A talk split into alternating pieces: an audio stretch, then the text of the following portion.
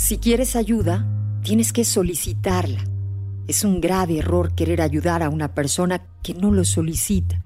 Si intentas ayudar a alguien que prefiere continuar en su desgracia, al poco tiempo te arrastrará con él. Ten presente que es muy difícil ayudar a una persona con negatividad obstinada. Si es una persona que te importa, lo más recomendable es observarlo a distancia y estar receptivo al momento que pida tu ayuda. Solo entonces podrás actuar. Debemos cuidar actuar donde no nos requieren, ya que nuestra ayuda será malinterpretada, ignorada o no apreciada. Debemos tener en cuenta que cuando ayudamos a otra persona debemos asumir las consecuencias de la misma.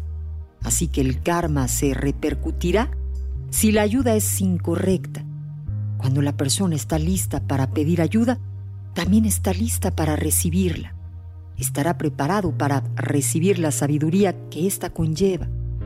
Entonces, la fuerza superior se pone en marcha para ayudarlo. De inmediato aparecerá la persona o maestro, lo colocará en la situación y lugar correcto.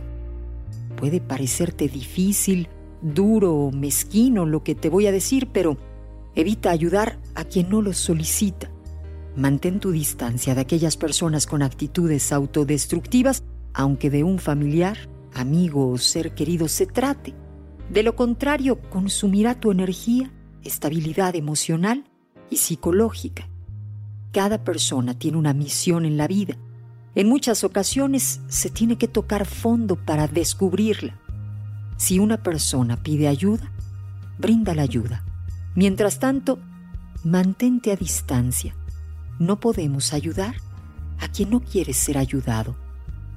Debemos respetar su proceso. En el 95.3 de FM es amor.